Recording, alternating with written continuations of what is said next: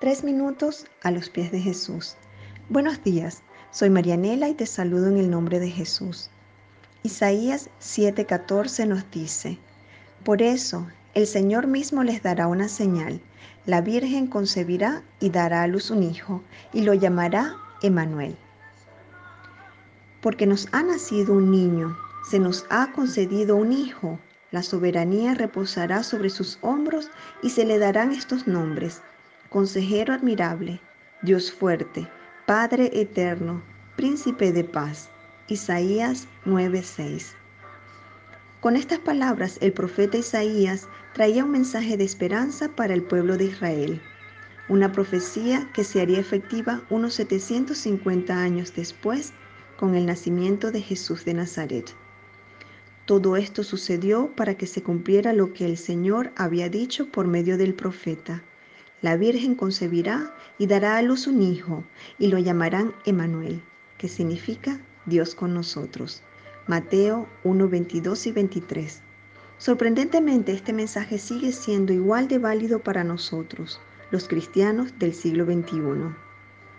Este mensaje nos da esperanza en medio de la adversidad y fortalece la fe de millones de hermanos en todo el mundo. Tal vez pensemos que la Navidad sean los regalos, la comida, la familia, el arbolito, y ahora en este tiempo de pandemia puede que sea más difícil tener estas cosas, sobre todo para personas que viven solas o que están en el extranjero.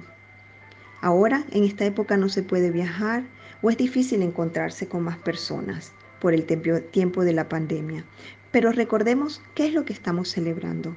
Celebramos el nacimiento de Jesús junto a millones de hermanos en todo el mundo. Celebramos que Cristo ha nacido y vive en nuestros corazones.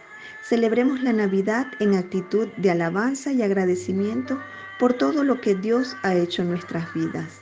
Cristo nos ha dado vida, salud, una familia, hermanos en la fe y amigos que aunque ahora no estén físicamente con nosotros, nos aman.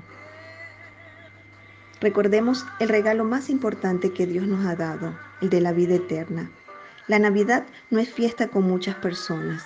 La Navidad es la celebración del nacimiento de nuestro Salvador, de Dios hecho carne, del consejero admirable, Dios fuerte, Padre eterno y príncipe de paz. ¿Qué piensas tú de esto? Nos gustaría escuchar tu testimonio u opinión.